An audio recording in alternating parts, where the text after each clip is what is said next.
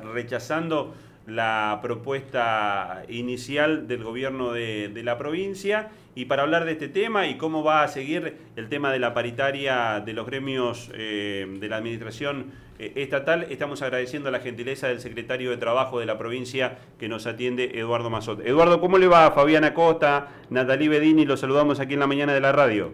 ¿Qué tal? Buen día, ¿cómo están ustedes?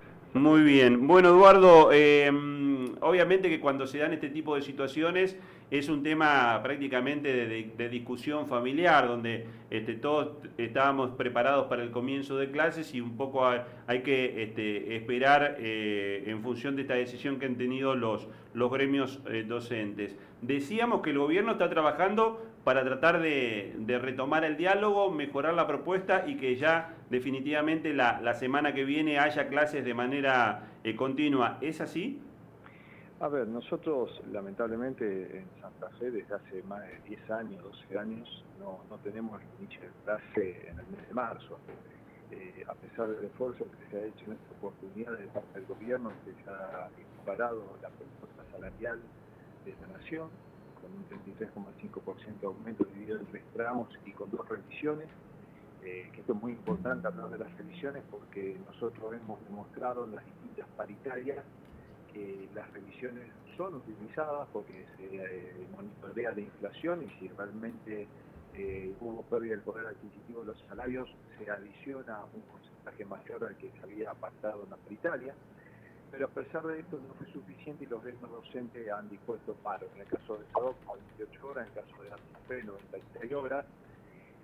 Y sí, nosotros desde el gobierno, a nosotros nos estaría gustaría en este momento, en vez de estar esperando mañana un paro y una movilización, estar sentado negociando o, viendo con el gremio de qué manera se puede construir una nueva paritaria. Como dijo el gobernador, siempre hay opciones, pero esas opciones surgen a partir del diálogo, surgen a partir de un consenso, surgen a partir de la posibilidad de sentarse en la mesa paritaria las opciones que se pueden estudiar no se, no se estudian o no se pueden analizar si en el medio hay un paro. Esa, esa es la realidad. Obviamente nosotros en forma individual como gobierno sí nos tenemos que sentar, sí tenemos que analizar, sí tenemos que ver qué es lo que se puede eh, llevar a la próxima reunión de mesa paritaria, pero no, quería estar sentado con ellos. Eduardo, eh, en tiempo y forma el gobierno anunció cómo iba a ser el el calendario del ciclo lectivo 2023, se había puesto la, fecha del primero de marzo, el objetivo de cumplir con los 190 días eh, de, clases. Em, y, se convocó a la, a primera reunión eh, paritaria. Algunos dijeron se convoca en tiempo y forma, otros dijeron otra vez se vuelve a, convocar, eh, si se quiere, de manera tardía. en, en, cualquier caso, el gobierno siempre estuvo atento a lo que fue la resolución de la, de la paritaria nacional. Ese fue el punto de referencia. ¿En cuánto ustedes se vieron sorprendidos eh, por la decisión de, los gremios docentes a partir de la oferta que ustedes hacen, que estaba prácticamente en sintonía con lo que se había acordado en el plano nacional?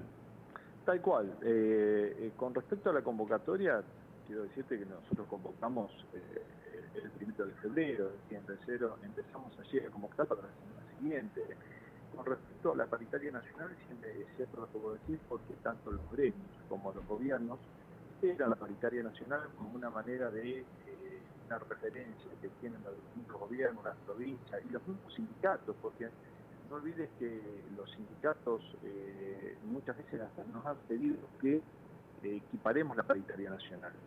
Entonces, esto siempre es una referencia. Si la paritaria nacional no sale, es muy difícil que los gremios eh, terminen postergando o la mesa de negociación se termine alargando por la cuestión de esperar la paritaria nacional. En consecuencia, esto juega en contra del inicio de clase si es que la decisión del gremio en el primer rechazo que hace de la propuesta salarial es un paro, porque esto es lo que conspira con el inicio de clase.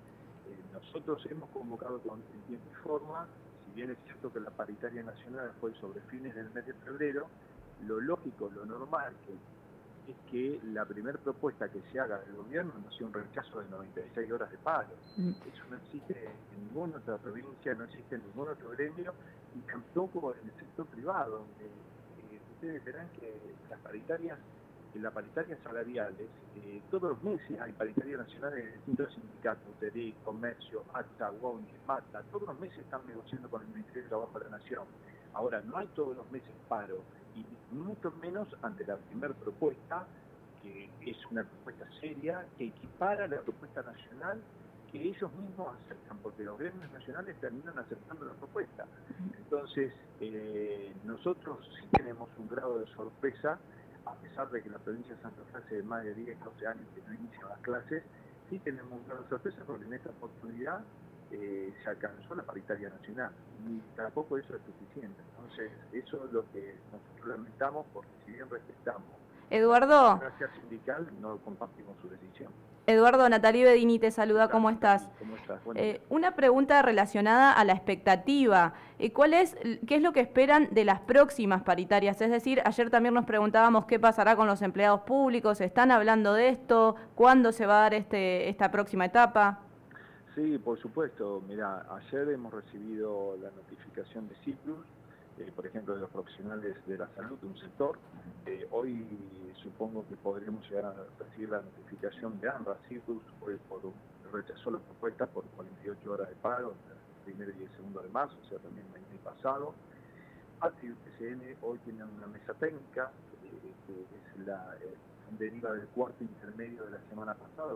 La semana pasada nosotros se adoptó por, una, por un cuarto intermedio porque al igual que la, la, paritaria docente, la propuesta es integral, con una parte salarial y una parte no salarial.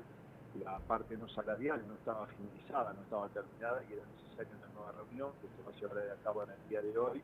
Bueno, en forma inmediata apenas esa, esa mesa técnica termine o eh, si es necesaria una nueva reunión, apenas terminamos la cuestión no salarial, se va a convocar manera urgente al sector de la administración central. Lo que nosotros queremos es llevar adelante las, las lo antes posible, por un lado, para que los trabajadores tengan sus aumentos eh, lo más rápido posible. Por el otro lado, porque tampoco queremos, por ejemplo, como en el caso de los docentes, llevar adelante eh, una conflictividad a la larga. Nosotros lo que queremos es encontrar una solución a esta.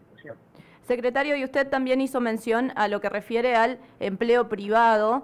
Eh, y el año pasado, hasta fines del 2022, desde el Ministerio de Trabajo se conocieron números de crecimiento de este tipo de empleo. ¿Qué nos puede contar acerca de las medidas que se vienen tomando eh, para los resultados que eh, al menos arrojan los números de crecimiento del empleo privado?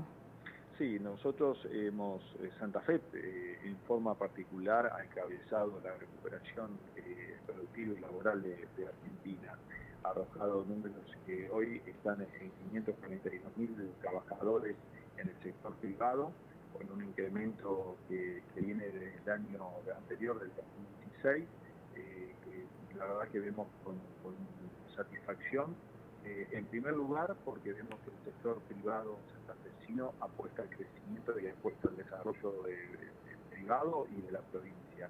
Y por el otro lado, a través de, distintas políticas que han, se han llevado adelante desde el gobierno provincial, tanto del Ministerio de la Producción, con distintos programas, como del Ministerio de Trabajo, como programas como Empleo y Santa Fe Capacita, que son programas destinados a los empleados y a los trabajadores para promover e incentivar la contratación de personas desempleadas. Eso nos ha puesto realmente en, una situación expectante, por supuesto con todas las dificultades que tiene la Argentina particularmente también Santa Fe, por ser parte, ¿no? Pero Santa Fe ha, encabezado esa recuperación teniendo en cuenta que es hoy eh, uno de cada cuatro dólares que salen del país eh, por exportación derivan de la producción de Santa Fecina. Así que estamos orgullosos de ese trabajo realizado. Eduardo, agradecerle como siempre la gentileza, le mandamos un abrazo grande, que tenga un buen día. No, gracias a ustedes, Fabián, Natalí, y a disposición, como siempre. Saludo a toda la audiencia. El secretario de Trabajo de la provincia de Santa Fe, Eduardo Mazot, bueno, este, tomando un poco la, eh, la explicación.